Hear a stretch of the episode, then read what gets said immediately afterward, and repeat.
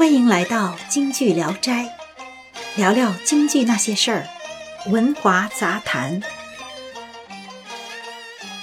前段时间，文华先生看到几篇网文，说梅兰芳已经过时了，还说什么研究梅兰芳那些表演细节就是对创新的束缚，还大谈一些演员或者是京剧名角。超越梅兰芳的可能性，比方说在电影《梅兰芳》里扮演梅兰芳青年时代的余少群，说是有百分之二十的可能性超越梅兰芳。还有人说赵艳霞、杜近芳、李维康都已经超过了梅兰芳。文华先生一口气咽不下，熬夜写了篇文章，说了一箩筐。无外乎就是想说，有些没文化的戏迷瞎起哄、胡吹乱捧，这也就罢了，还拿梅大师的名气当垫脚石，这是要脸不要脸了。下面我们一边听 Jessie 胡演播的《谁说梅兰芳可以超越》，一边欣赏梅兰芳大师在一九五六年《贵妃醉酒》里边。杨贵妃出场以后的第二段唱，好一似嫦娥下九重。大家来听听，是不是这个理儿？到底梅大师过时了没有？哎呀，不好听啊！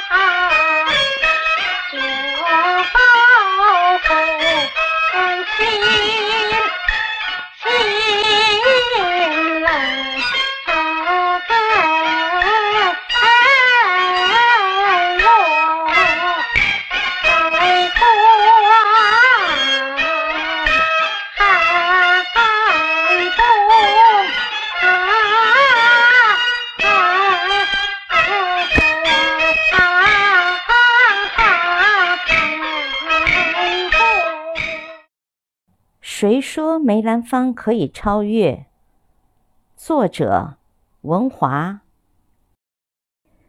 史一红的字儿，李胜素的味儿，是他们各自的不足。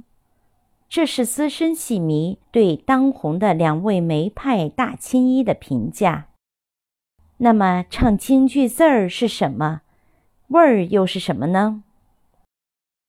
京剧经过二百多年的演变。从简单的徽调、汉调发展到行当齐全、板式曲牌众多的最大的剧种，和当时的艺人们兼容并蓄、博采众长是分不开的。尤其昆曲对京剧的影响最大，在京剧的演出中，使用了大量的昆曲道白和昆曲唱腔。刘僧富曾经说过：“京剧前辈们因为都很羡慕昆曲无声不歌、无动不舞、柔美的表演形式和高难度的武功，就请到昆曲名伶来北京教授艺人们唱、念、做、打、舞的基本功。此基本功非如今城市化的基本功。”是门里密不外传的表演基本功，一代代的相传，最后传到杨、于、梅三大贤这里就失传了。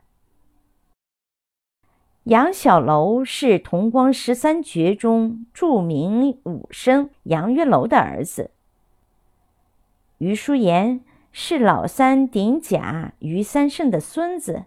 同光十三绝中，于子云的儿子，老夫子陈德林的女婿。梅兰芳则是同光十三绝梅巧玲的孙子，似这等关系，自然是要把绝活传给自家后人了。再者，艺人是下九流，是不允许考取功名，更不能进官府当差，正经人家也不能和下九流来往的。梨园行的后人。大多也只能吃这碗饭度过一生。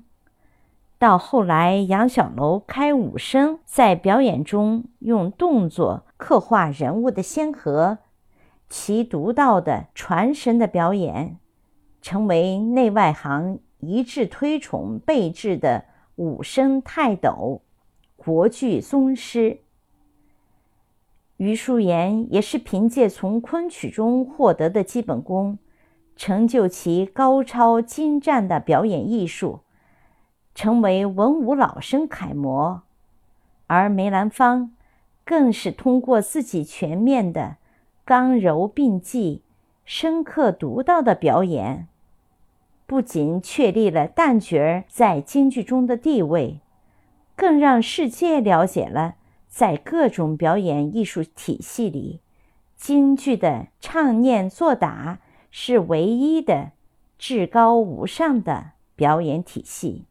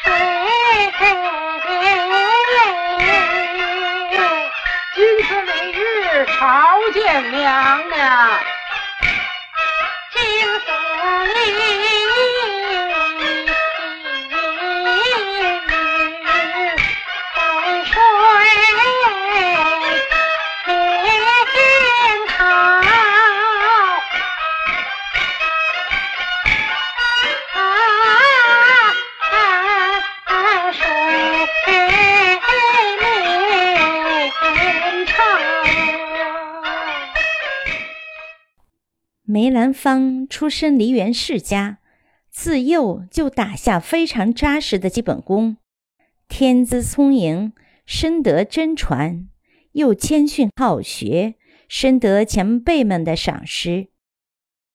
昆旦名家乔慧兰传给他三十多出昆曲，老夫子陈德霖也是昆曲高手，是他在旦角艺术上的授业恩师。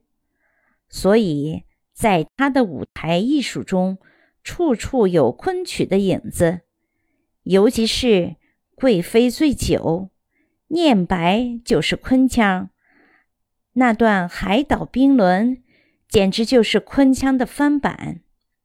所以，他除了扮相漂亮、嗓音甜美，更主要的是他得益于昆曲的基础。才有传神的表演，有深度、有厚度的从人物的内心去把握、去刻画每一个舞台人物，慢慢形成了自己的表演风格，受到全世界戏迷狂热的追捧。他卓越的表演艺术和高贵的品质，也深深地吸引着一些文坛大家的关注。比如齐如山等一众文人和后来辅佐在他身边的文人墨客，被人俗称为“美党”。过去的艺人文化都不高，不知道演戏还要懂戏情、懂戏理、懂人物，从来都是师傅怎么教就怎么演。在梅兰芳之前。京剧是以老生演唱为主的表演形式，旦角儿只是从属于老生的配角，在台上大都是抱着肚子就唱。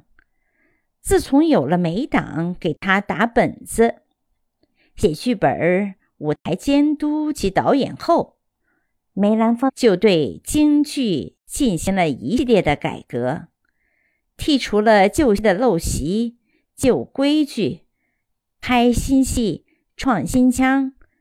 梅党不仅为他量身打造了一些新戏，更引导他如何去理解。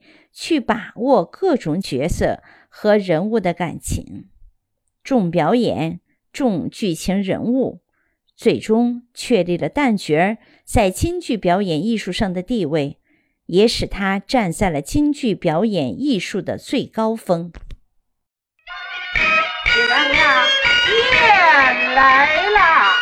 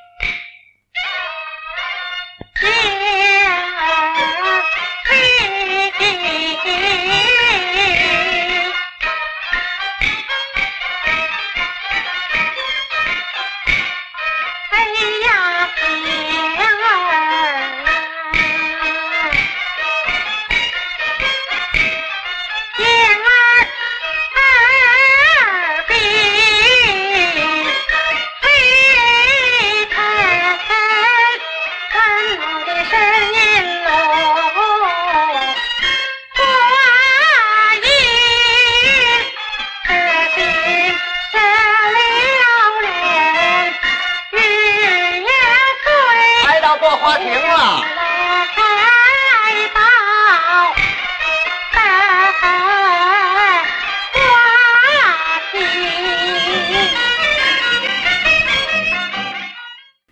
听了梅兰芳的唱功，你是怎么想的呢？现今有人超越了他吗？下期文华先生接着聊没人超越的梅兰芳的表演艺术。谢谢收听《文华杂谈》，每周六更新，欢迎订阅。